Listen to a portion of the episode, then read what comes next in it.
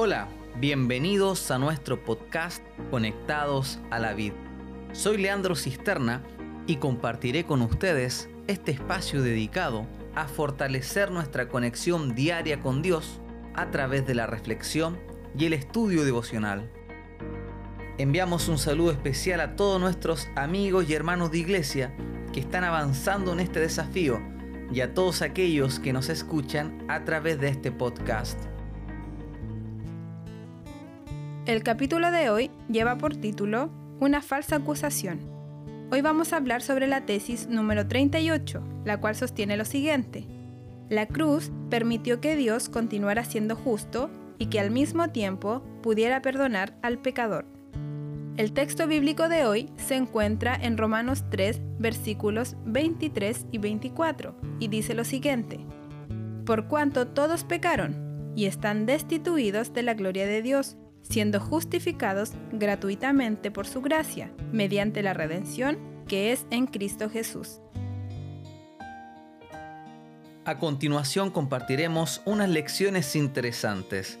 El propósito de la tesis de hoy es explicar la relación entre el origen del mal y el plan de salvación. Este es un tema muy importante.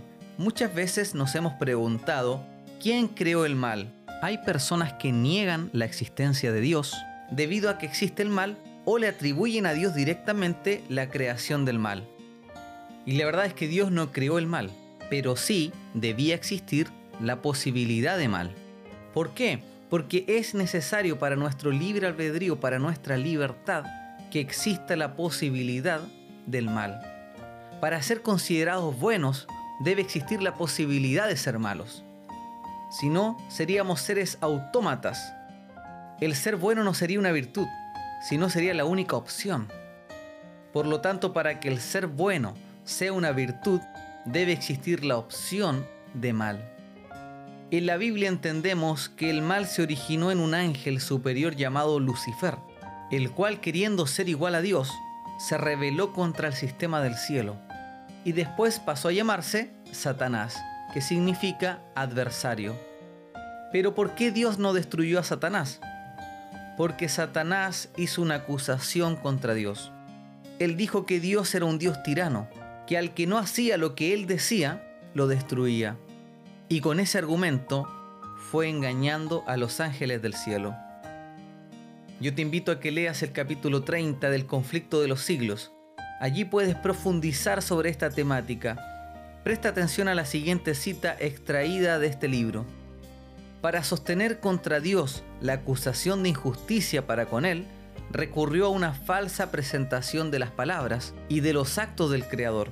Su política consistía en confundir a los ángeles con argumentos sutiles acerca de los designios de Dios. ¿Te das cuenta? Si Dios destruía a Satanás, iba a quedar la duda en los demás ángeles de que las palabras de Lucifer podrían ser ciertas, e iba a quedar la idea de que los ángeles obedecían a Dios por miedo y no por amor. Entonces Satanás no fue destruido, pero sí fue expulsado del cielo. En ese momento Lucifer se propuso engañar al ser humano y nuevamente con su astucia acusó a Dios de injusticia y de tiranía.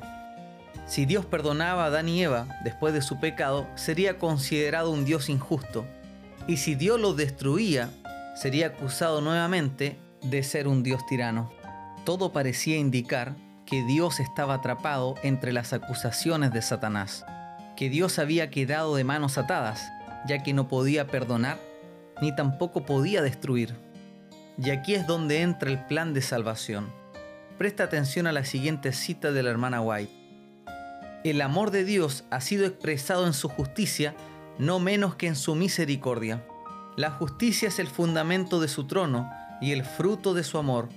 Había sido el propósito de Satanás divorciar la misericordia de la verdad y la justicia. Procuró demostrar que la justicia de la ley de Dios es enemiga de la paz. Pero Cristo demuestra que en el plan de Dios están indisolublemente unidas. La una no puede existir sin la otra. La misericordia y la verdad se encontraron la justicia y la paz se besaron. Por su vida y su muerte, Cristo demostró que la justicia de Dios no destruye su misericordia, que el pecado podía ser perdonado y que la ley es justa y puede ser obedecida perfectamente. Las acusaciones de Satanás fueron refutadas. Esta cita la encontramos en un devocional titulado La maravillosa gracia de Dios en el día 7 de marzo. Qué interesante es lo que acabamos de leer. Si te das cuenta, la cruz permitió a Cristo cumplir con su justicia y a la vez perdonar al ser humano.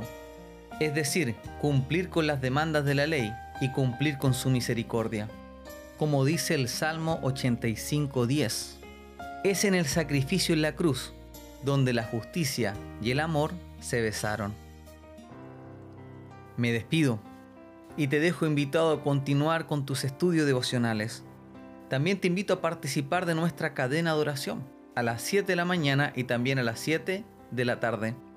Finalmente te invito a suscribirte o a seguir nuestro podcast, el cual está disponible en las plataformas más populares. No olvides compartirlo con todos tus amigos para que más personas sean bendecidas con este material y nos encontramos nuevamente mañana para el repaso de la tesis número 39.